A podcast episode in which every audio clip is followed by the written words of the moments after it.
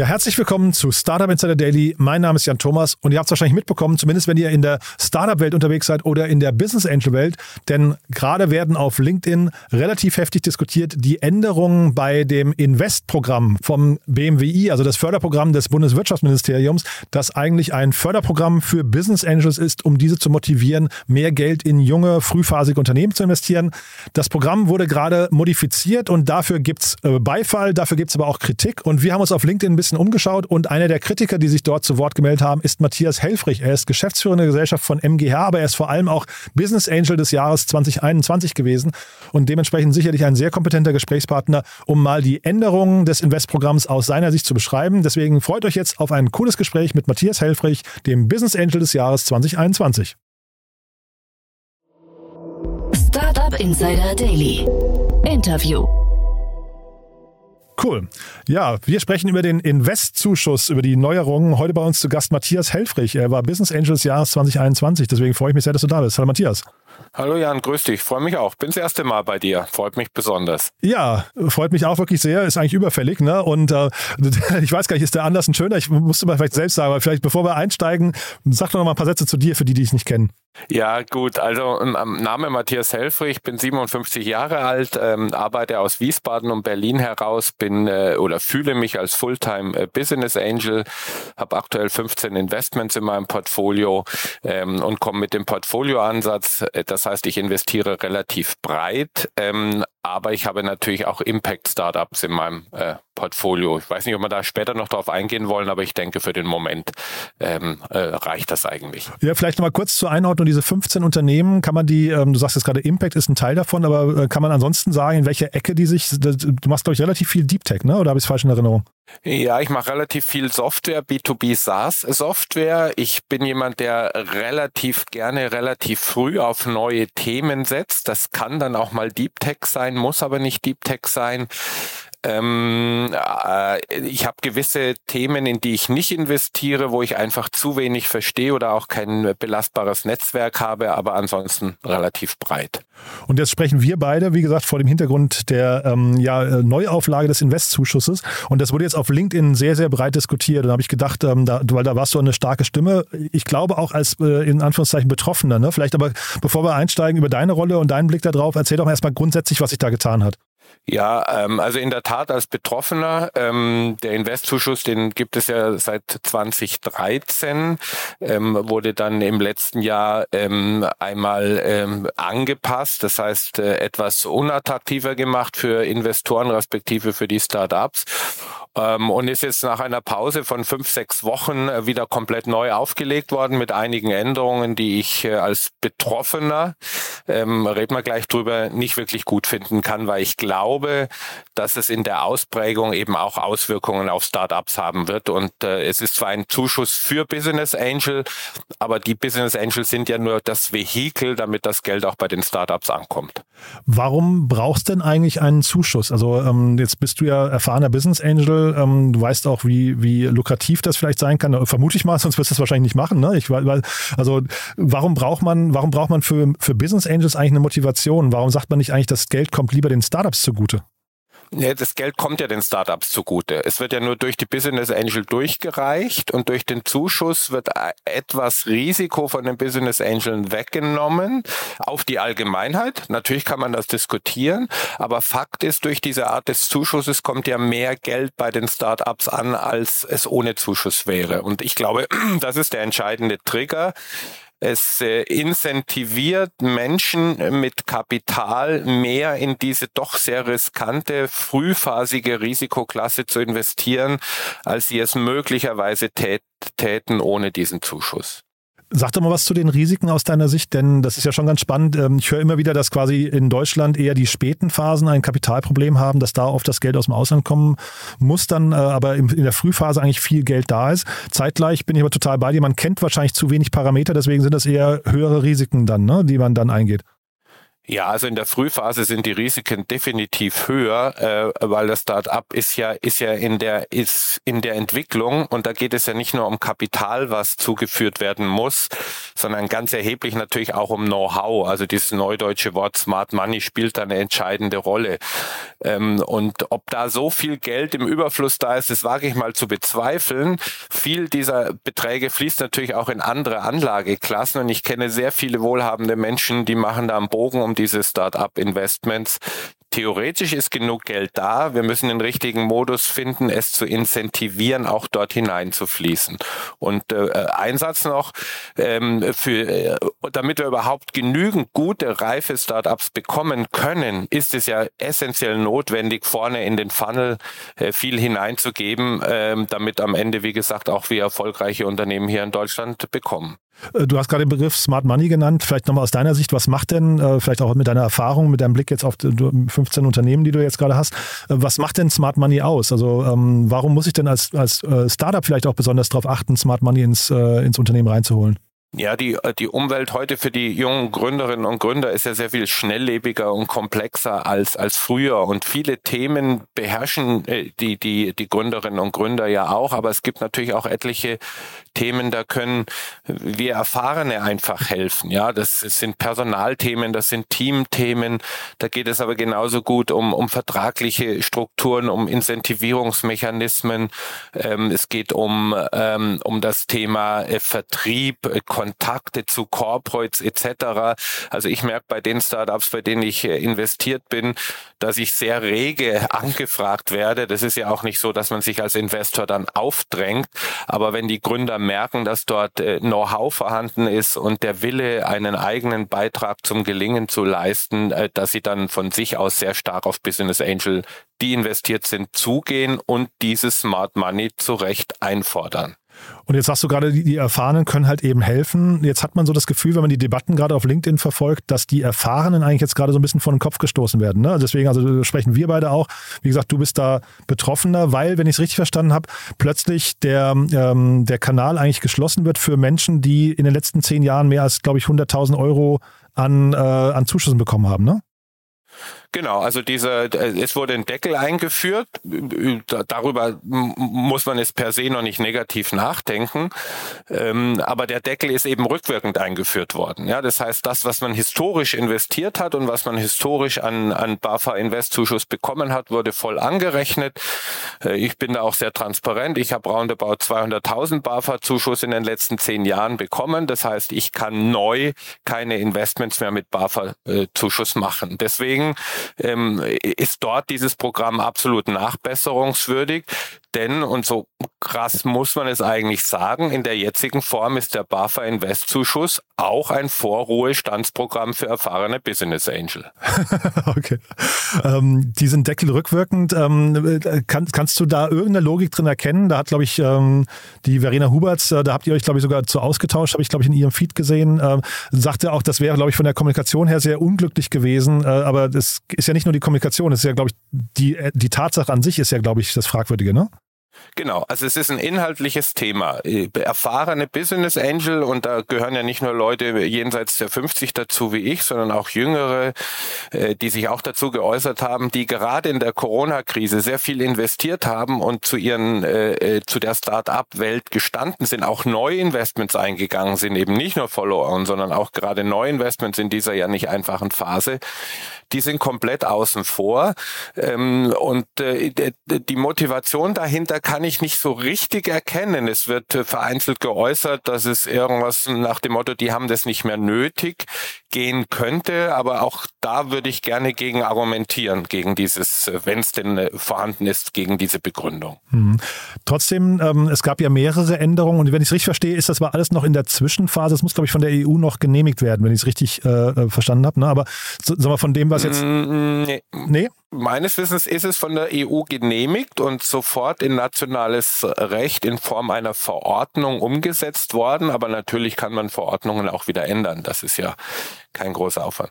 Ach so, ich dachte, es müsste jetzt nochmal abgeglichen werden. Äh, aber äh, du, sei es, sei es wie es ist, aber es gab auf jeden Fall noch ein paar andere Parameter. Also zum einen äh, Verlängerung bis 2026, das klingt ja erstmal eigentlich ganz gut. Trotzdem gab es jetzt diese Pause. Kannst du dir diese Pause erklären? Die fand ich persönlich jetzt von außen betrachtet sehr merkwürdig.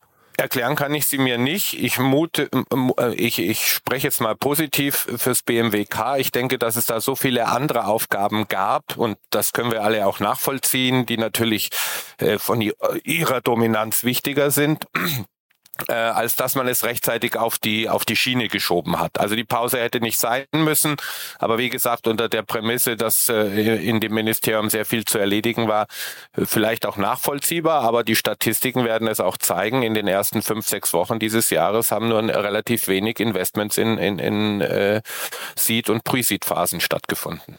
Ja, das dachte ich damit. Das ist ja dann äh, quasi die Folgeerscheinung davon, wenn dieses Programm zumindest gut funktioniert, dann hat ja an der Stelle irgendwas gefehlt. Ne? Dann zeitgleich gab es ein, äh, eine Erhöhung des Erwerbszuschusses ähm, äh, von, bei dem Programm von 20 auf 25 Programm, äh, 25 Prozent. Warum ist das wichtig? Ich habe das auch gesehen und ähm, das fördert natürlich noch mal ein Stück weit mehr die ähm, die Investitionsbereitschaft. Ich glaube aber nicht, dass das wirklich entscheidend ist. Ja, ob 20 oder 25 Prozent, äh, da geht's am Ende um ein paar hundert oder vielleicht auch kleinere äh, vierstellige Zahlen kumuliert. Da hätte ich das Geld eher für etwas anderes verwendet, wenn man da schon Budgetrestriktionen hat. Ja, genau. Für mich klingt das immer nach so langen runden Tischen, die dann irgendwie lange darüber debattiert haben, ob man jetzt jetzt irgendwie diesen, diesen Parameter auch noch anfassen sollte. Äh, zeitgleich. Ja, nach dem Motto, wir müssen irgendwas noch ein bisschen attraktiver oder besser machen, dann hebt man es von 20 auf 25. Aber ja, also. Irgendwie so klingt das ein bisschen, ne? Ähm, aber zeitgleich, ähm, ich weiß nicht, da, da habe ich jetzt nichts drüber gelesen, ob sich das geändert hat, aber Wandeldarlehen wurden in der Vergangenheit, glaube ich, nur mit 10 Prozent bezuschusst. Kennst du da die Logik dahinter? Weil das äh, schließe ich mir auch nicht. Ja, das hat man in der Zwischenzeit gemacht, um äh, eben eine Entlastung auf der Budgetseite herbeizuführen. Das ist wieder rückgängig gemacht worden. Also Wandeldarlehen und äh, direkte EK-Investments, die sind jetzt wieder gleich gefördert mit jeweils eben diesen neuen 25 Prozent. Verstehe. Und dann hieß es 200.000 Euro maximal förderfähige Investmentssumme äh, pro Investment. Das heißt, man hat es nach oben auch gedeckelt in Summe, verstehe ich das. Ne? Also quasi der gesamte Gesellschafterkreis bekommt in Summe maximal 200.000 Euro ausgezahlt an Zuschüssen. Das habe ich so nicht gelesen. Ich glaube, das bezieht sich auf die einzelne, äh, auf den einzelnen Investor.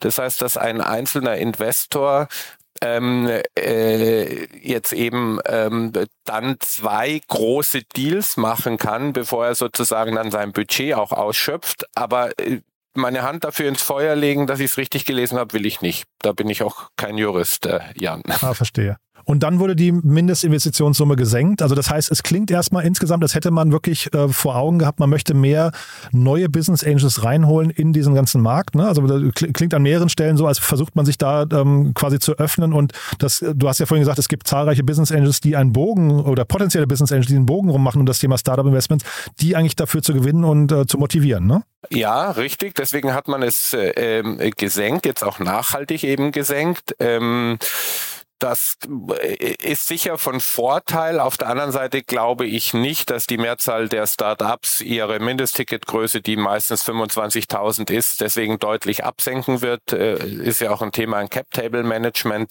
Ähm, aber um neue Business Angel anzuziehen oder das ein bisschen attraktiver zu machen, ist, äh, geht das schon in die richtige Richtung. Definitiv. Ist denn dieser Fördertopf insgesamt, ich glaube, der beträgt irgendwas um die 40 Millionen. Ne? Ich habe es aber jetzt nicht genau vor Augen. Ist der denn insgesamt groß genug für diese diese, das sind ja dann vier Jahre, die er halten muss. Ähm, langt das?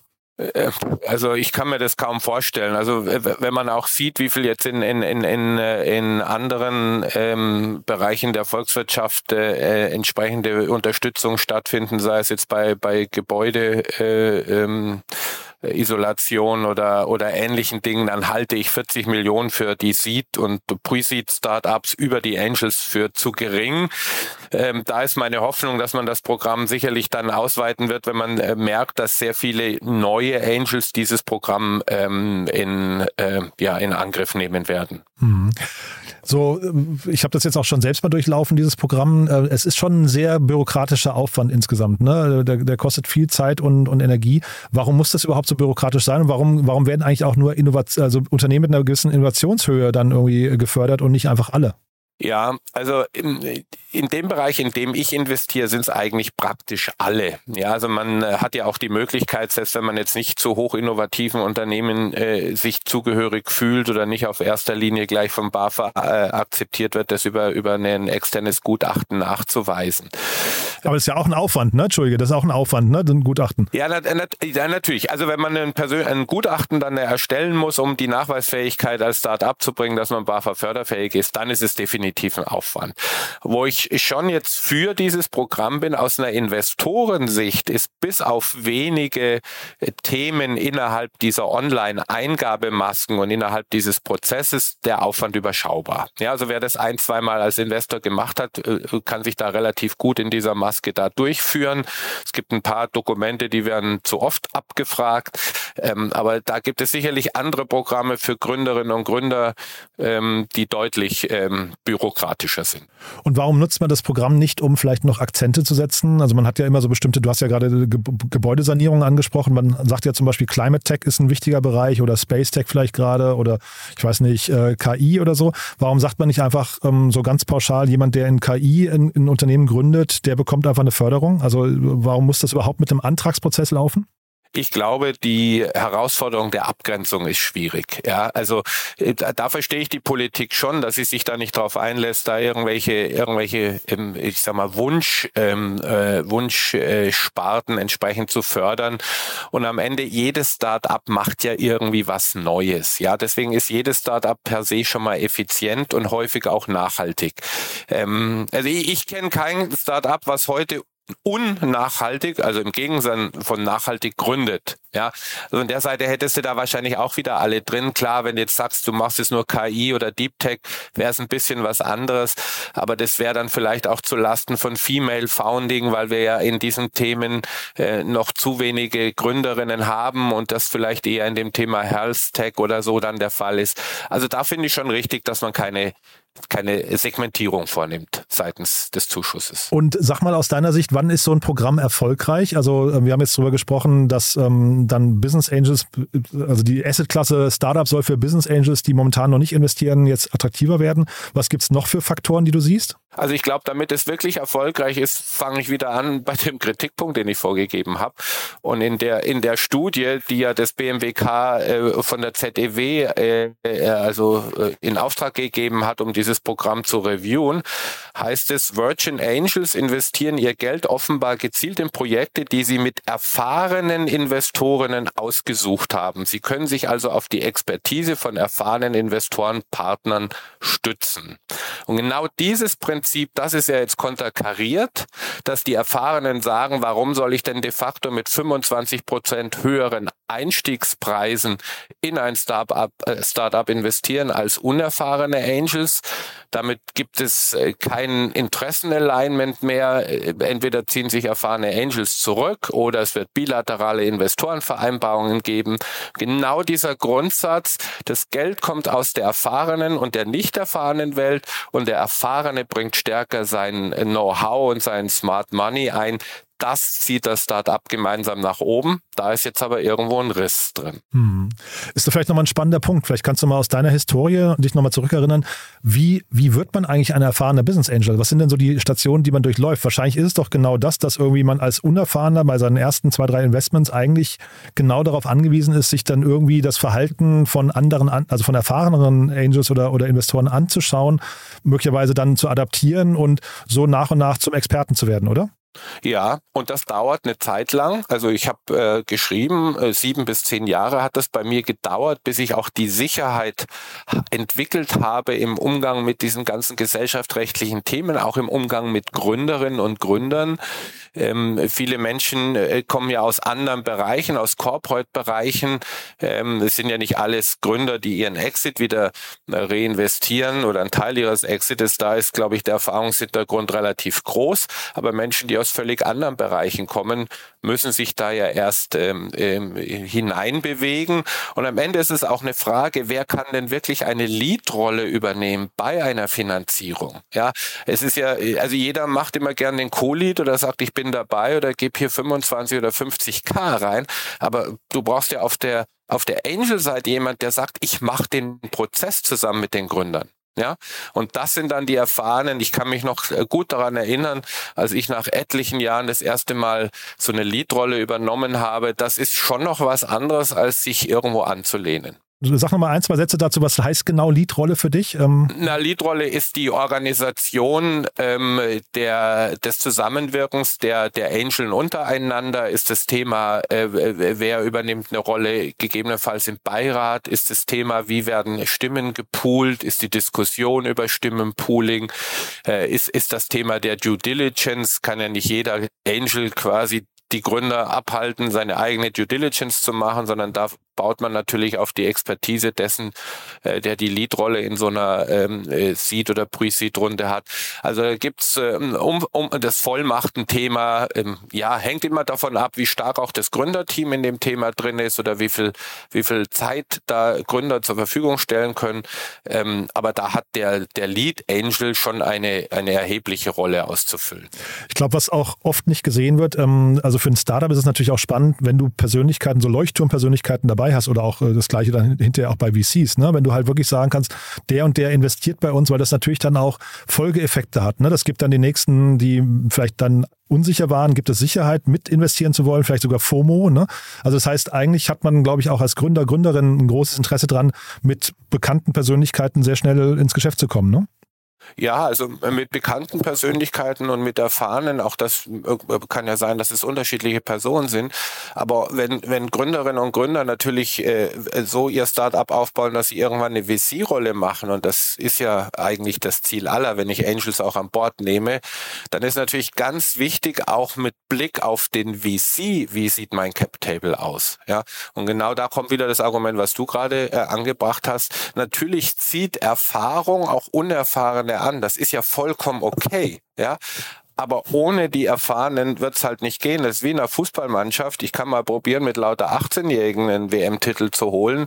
Aber die Mischung aus 18 und, und 30-Jährigen, glaube ich, ist ein Stück weit vielversprechender. Super.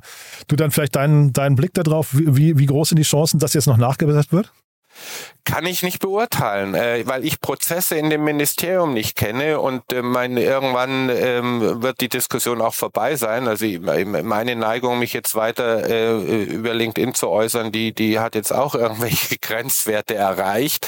Äh, es gibt übermorgen noch äh, eine Bandakademie äh, zu dem Thema mit einem äh, mit einer also vom Business Angel Network Deutschland, ja. Mhm. Genau, der der Format des Business Angel Network ist, wo sich jeder anmelden kann über die Home, äh, Homepage und da wird eine Vertreterin des BMWK zugegen sein. Du, ich denke, das wird sich in den nächsten ein, zwei Wochen zeigen, ob es noch Änderungen gibt. Wenn es keine Änderungen gibt, dann äh, wird man sehen, was das in Praxis dann heißt. Aber es wird kein, so nach dem Motto, es spielt keine Rolle, wird es nicht geben, weil wie gesagt, dieser 25 Prozent Preisdifferenz beim Einstieg, die ähm, wird sich irgendwie dann ausgleichen müssen. Ja, anders wird es nicht funktionieren. Alles klar, Matthias. Du dann ganz lieben Dank, dass du da warst. Haben wir aus deiner Sicht was Wichtiges vergessen? Nee, du, ich glaube, es ist alles gesagt. Wie gesagt, nochmal äh, gerne den Appell an die politisch Verantwortlichen, hier in ein Gespräch mit den äh, erfahrenen Angels hineinzugehen. Es geht hier nicht um persönliche Bereicherung. Es geht darum, dass wir möglichst viel Geld in die Start-up-Szene bringen und das möglichst beste Setup für Gründerinnen und Gründer. Darum geht's mir. Ähm, und äh, wer da Interesse hat, mit mir drüber zu reden oder sich auszutauschen oder was bewirken kann, sehr gerne. Super. Ganz lieben Dank und bis zum nächsten Mal. Alles klar, ich danke dir. Schönen Tag, Jan. Bis dann. Startup Insider Daily, der tägliche Nachrichtenpodcast der deutschen Startup-Szene. Ja, das war Matthias Helfrich, Business Angel des Jahres 2021. Und ich glaube, das waren viele Facetten rund um das Thema Investprogramm. Man kann wahrscheinlich festhalten, erstmal ist das Programm kein schlechtes Programm, aber es gibt wahrscheinlich noch viel, viel Luft nach oben, viel Optimierungsbedarf. Matthias hat ja gerade einige Punkte genannt, aber ich spreche heute im zweiten Interview auch noch mit Franziska Teubert vom Bundesverband Deutsche Startups. Und auch da geht es nochmal um die Änderung, möglicherweise mit ein paar anderen Facetten. Hört am besten in das Gespräch mit ihr auch nochmal rein. Das Gespräch findet ihr in unserem Feed vor diesem hier. Das war das Gespräch vorhin. Auch sehr spannend. Deswegen, ihr seht schon, ein ganzer Tag rund um das Thema Änderungen im Investprogramm in der Hoffnung, dass wir einen kleinen Beitrag dazu leisten, zumindest Klarheit reinzubringen und vielleicht falls es notwendig ist, beim Nachjustieren zu helfen von diesem Programm. So, das war's für den Moment. Vielen Dank, wenn ihr das weiterempfehlt. Entweder an die politischen Akteure und oder aber an Business Angels und Startups, die sich möglicherweise mit dem Investprogramm auseinandersetzen. Dann ist das ja hier vielleicht eine Folge, die zumindest mal erklärt, wo die Reise hingeht und wie die neuen Rahmenbedingungen sind. Von daher, ja, danke fürs Zuhören, danke fürs Weiterempfehlen und wie gesagt, nochmal reinhören ins Gespräch mit Franziska Teubert vom Bundesverband Deutsche Startups. Das war das Gespräch vor diesem hier. So, in diesem Sinne, euch einen wunderschönen Tag und bis dahin alles Gute. Ciao, ciao.